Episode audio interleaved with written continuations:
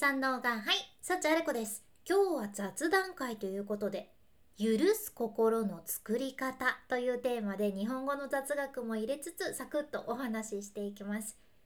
許すのって難しくないですか？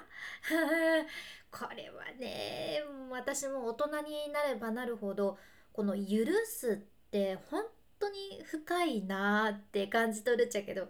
例えばさなんか仲のいい友達が待ち合わせに遅れてきて「いやほんとごめんね」とかって言われるぐらいやったらさ許す許さないとかの次元でもないというか、ね、それぐらいは普通に受け入れられるっていうのは、うん、全然難しくないと思うんだけどやっぱり人生生きてるとどうしてもこれはこの人は許せないっていうことって出てくると思うじゃん。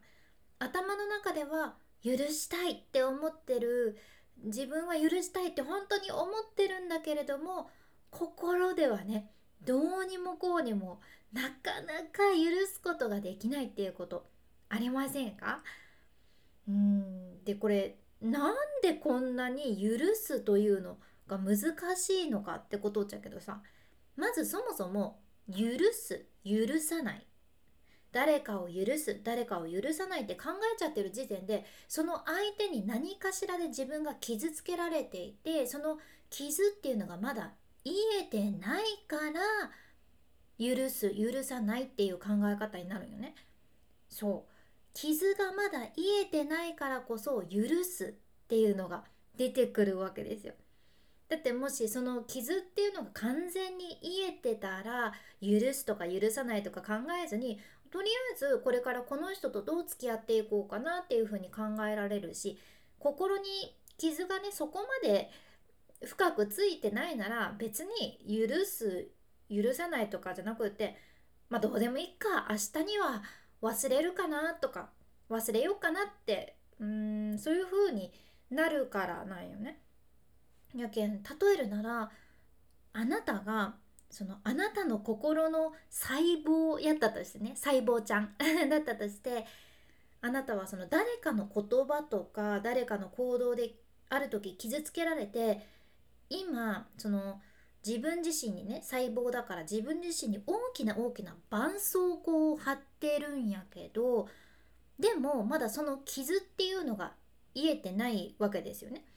であなたもその誰かのことをまだまだ「いやこんにゃろ!」と思いながら絆創膏を貼ってる状態なのにもかかわらずいきなりあなたの頭というその名の上司から指令が来るじゃん。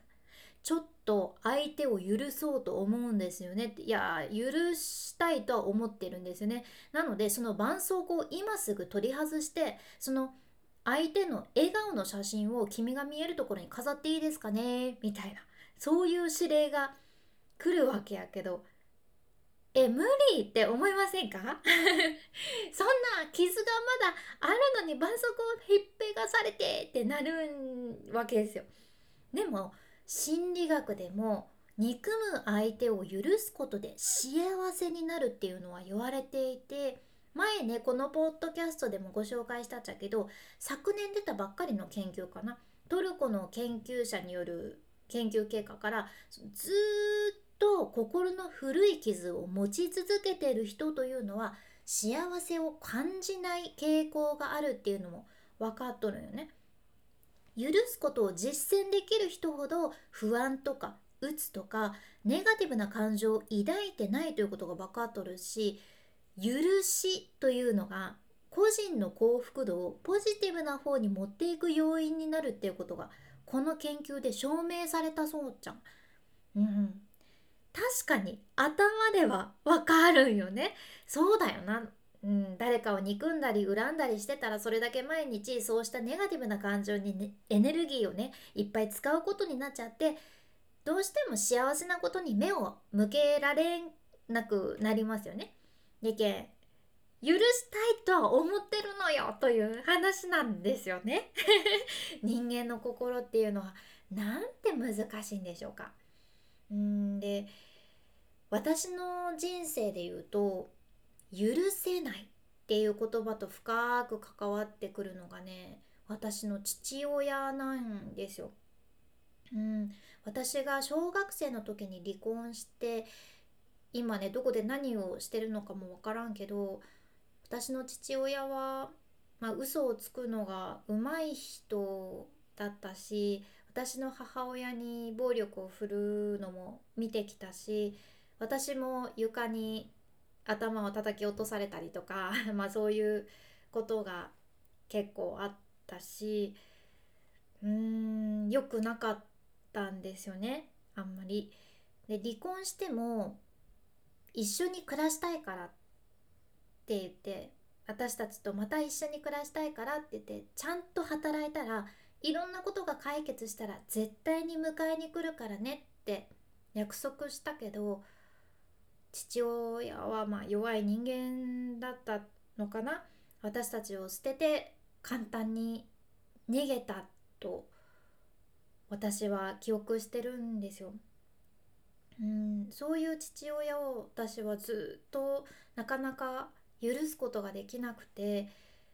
でも大人になって私もいろんなことを考えるようになってもしかしたらお父さんが違う時代に生まれていたら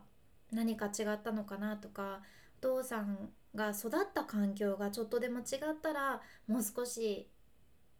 変わってたのかなとかいろいろ考えるようになって少しずつねうん許すっていう言葉を使っていいかは分からんけどその方向に歩み始めたなっていう感覚は自分でもあって、うん、というかね私とは全く関係ない人だと割り切ってずっとこれまで生きてきたんだけどでも最近は私が生まれたのはやっぱり一度は父親がお母さんと結婚したからだしちょっとね父親という人間の人生を思うこともったんよね。うん、でもやっぱり大切な母を一番傷つけた人だから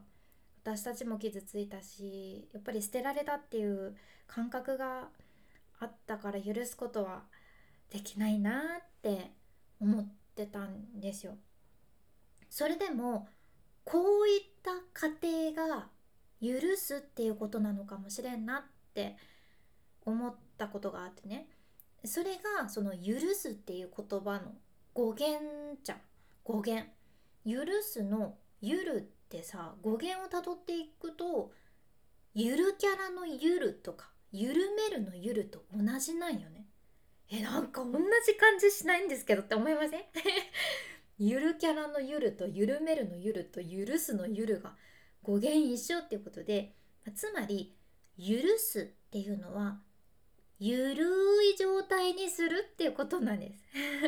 許すというのはゆるい状態。これあんまりイメージしたことないんやないかなって思っちゃうけどうんなんか許すってめっちゃ高尚なものと言いますか。裁判長が厳格に100%承認してくれたらもうはい許します。これは許せましたねみたいなイメージを持ちやすいなって思うじゃん。でも許すのもともとの意味はそんな硬いものじゃなくって心の入り口がギューってギュッギューって絞られてたところを少しだけゆるくするっていうことなんよね。ギューッとなってるのを少しゆるくする。だから相手のこと許せないっていう思ってることを100%受け入れることはできなかったとしてもその人が過去に自分に発してくれた優しい言葉とか、うん、心からやってくれた行動を思い出してみたりとか、うん、もしその方が謝ってくれてるんだったらそういった姿勢を一度受け止めてみるとか、うん、たとえその人のことは一生許せなくても自分の人生で起こったこととして受け止めていくっていうこととかうん、こういった自分の心の広げ方も許すことなんだなってって思えるようになったじゃん。うん、少しずつ少しずつっていう感じ？それも許すってことなんだって感じたじゃんね。そうとにかく今回お伝えしたいのは許すって言ってもそのいっぺんにも100%許すっていうことができなくても少しずつ少しずつゆっくりゆっ